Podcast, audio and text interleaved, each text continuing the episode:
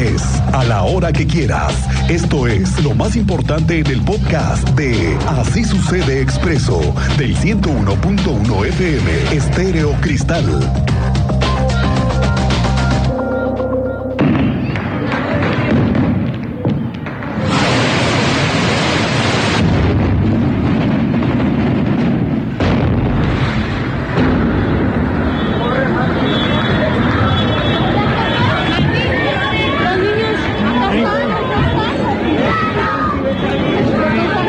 Vez sucedió, sí, otra vez sucedió, nuevamente nos pasó.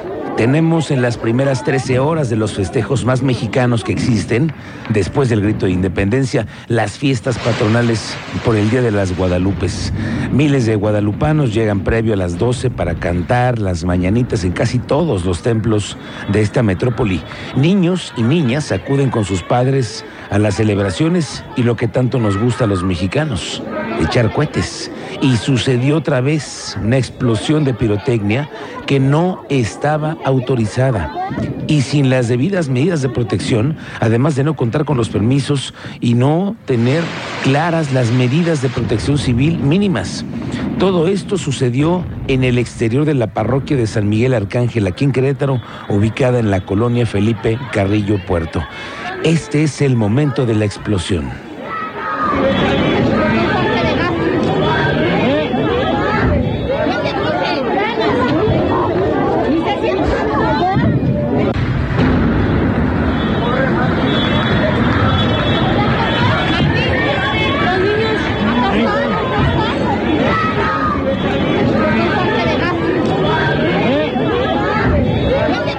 Vamos contigo, Teniente Mérida, danos el parte de lo que ha pasado al cumplirse pues las primeras 13 horas de las festividades guadalupanas. Todavía nos faltan un rato, ¿eh?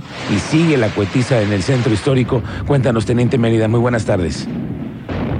Muy buena tarde, Miguel Ángel. Muy buena tarde a nuestra audiencia. Marcaba el reloj las 00 con 05 minutos, un par de horas, y se registró una explosión de pirotecnia, esto durante los festejos este 12 de diciembre en la parroquia ubicada en Felipe Carrillo Puerto. Trece personas atendidas en el lugar, una de ellas grave, con 45% de quemaduras en superficie corporal, 10 vehículos dañados y también la infraestructura de la parroquia con algunos daños. El hombre de 22 años de edad fue trasladado al área de urgencias de un hospital. Los vehículos con los parabrisas estrellados, domicilios aledaños, con ventanales rotos, al interior de la parroquia con daños en las bancas, en las criptas. Todo esto les tendremos detalles más adelante, los videos ya los tienen en redes sociales, les daremos pormenores de lo que han vivido hoy en Felipe Carrillo Puerto, en la parroquia, en esa ubicación, Miguel Ángel. Gracias, Teniente Mérida, estamos pendientes de esto. Pero, a ver, aquí déjeme decirle que faltó previsión. Sí, sí, faltó previsión a este tipo de incidentes porque todos, hablo de todos los mexicanos, las autoridades encargadas de protección civil, todas, de todos los niveles, de todas índolas, todos sabemos que hay cuetiz en estos días. Esto ya lo sabemos, pero me pregunto yo, ¿no podría haber un registro de todas las iglesias y sus encargados de la pirotecnia? Vamos, bajo un padrón y además conocer quiénes sí quiénes no están capacitados y cómo regular todas estas fiestas. Claro, es chamba, sí, es chamba, pero pues para eso están las autoridades. Sí, sí es chamba, sí, pero se necesita tener más controles para las fiestas. Yo no digo que no haya cuetiza, pero sí, si los padres de las iglesias podrían colaborar para identificar perfectamente la cuadrilla que está en las fiestas patronales, los encargados de la pirotecnia. No son todos, se sabe quiénes son y cuál va a ser el uso. No es tan difícil, mucho menos imposible, y que la Sedena les ayude con la capacitada y también la supervisión, porque con la mitad de lo que esta madrugada explotó, solo en esta iglesia se vuela una cuadra o dos de una ciudad, si no está bien manejada. ¿Qué dijo la iglesia al respecto a este accidente, este tremendo accidente esta madrugada? Martín Lara Becerril, que es el vicario de la diócesis de Querétaro, dijo que se debe reforzar la formación en cuanto a los encargados de la pirotecnia, como también se les debe de tener plenamente identificados por las autoridades competentes. Pero algo más importante, que sean determinadas y especializadas por parte de la Secretaría de la Defensa Nacional reforzar la formación para todos los comités eh, de fiestas patronales, para las mayordomías, para todos aquellos que este, de alguna manera están relacionados con el tema del uso de la pirotecnia. Hay que formarlos, primero a ellos hay que formarlos. Este, y las personas que hacen la quema de estos artefactos mm, explosivos, pues eh, que sean personas que estén perfectamente identificadas por la Sedena y que tengan el permiso adecuado, que no se improvise de ninguna manera que una persona este, haga, haga la quema de, de pólvora, de ninguna manera, solamente el personal autorizado por la Sedena. Pues ojalá si fuera. Francisco Ramírez Santana, que es el director de Protección Civil Municipal, recordó que no se tenía el permiso para el almacenaje de pirotecnia y en el lugar se aseguraron 980 piezas de cohetes vara, tres bombas de tres pulgadas y dos paquetes de chisperos. El funcionario reconoció que sí se brindó un permiso para la quema de un castillo, sí, un castillo nada más, pero debido a los acontecimientos ahora tuvo que ser suspendido. El dictamen de los especialistas determinó daños en el muro de la iglesia, en los acabados, hubo vidrios en las viviendas de la privada Capulín. Vamos, este día se mantendrán los operativos por el festejo de la Virgen de Guadalupe, pero le digo, nada más es cosa de asomarse a la ciudad y sigue la cuetiza donde en un muro existen afectaciones menores y eh, hay también eh, afectaciones en los acabados principalmente de este centro religioso. Sin embargo, en este momento sí ya se acercaron algunas personas de una privada constante, la privada Capulín, donde estaremos revisando toda vez de que señalan que hay algunos vidrios rotos, entonces estará este personal movilizándose a aquella zona para pues, poder hacer una revisión integral de las condiciones que pudieran presentarse de riesgo en el lugar. Bueno, vamos a otras cosas. El director del Instituto Queretano del Transporte, Gerardo Cuanalo, dio a conocer que las empresas de Uber y Didi podrían regularizar su operación en el estado de Querétaro para brindar un servicio seguro a los usuarios. Garantizó que hay una buena disposición por parte de esas empresas de taxis ejecutivos en registrar ante el IQT sus plataformas. Este registro se podría dar con la entrada en vigor no sé cuándo, ¿eh? porque la nueva ley de movilidad todavía no ha sido publicada, mucho menos la normatividad de la creación de la Agencia Estatal de Movilidad que se supone que debería ya estar creada, pero siguen en eso. Esto fue lo que dijo Juanalo. Ya nosotros hemos establecido comunicación este, con, tanto con Uber como con Didi.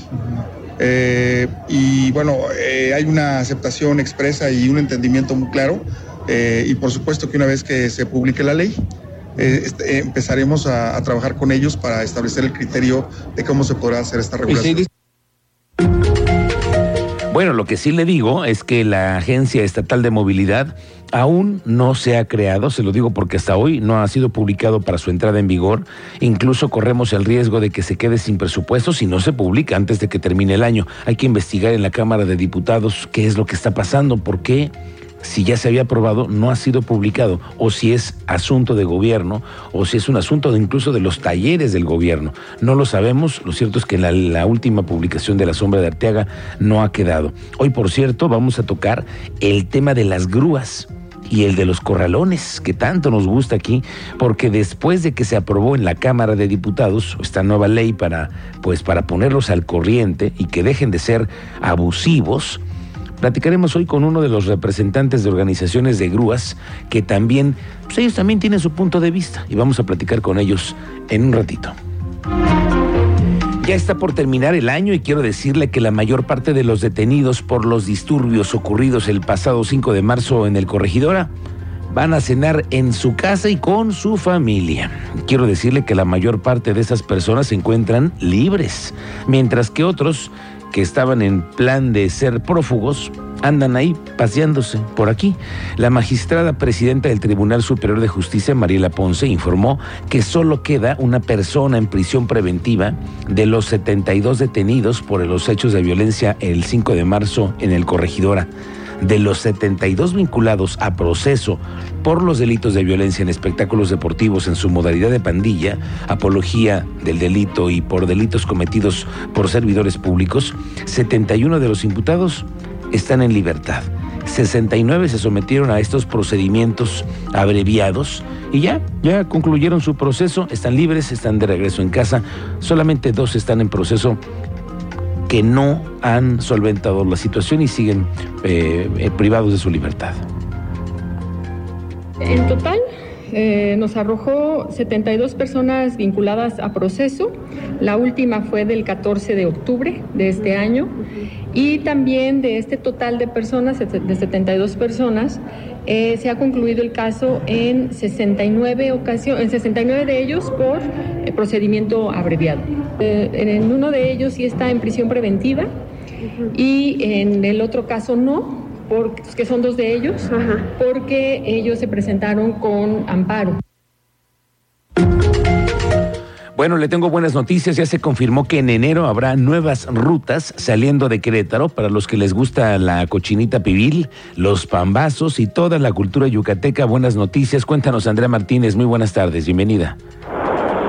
¿Qué tal, Miguel Ángel? Muy buenas tardes y también a toda la audiencia. Pues así es, existen pláticas con la aerolínea Viva Aerobús para abrir vuelos directos desde el Aeropuerto Internacional de Querétaro hacia Mérida, Yucatán y viceversa. Así lo informó la secretaria de Turismo Estatal, Adriana Vega Vázquez Mellado. Esto, bueno, pues con el fin de continuar con la llegada de más turistas al Estado y por ende, bueno, pues que se siga en recuperación económica este sector. Y bueno, de esta manera ella nos adelantó que dentro de estas pláticas con la aerolínea, bueno, pues se busca lograr que haya una frecuencia diaria de dicho vuelo o en todo caso de jueves a domingo. Escuchemos esta información que nos compartía la secretaria de Turismo Estatal.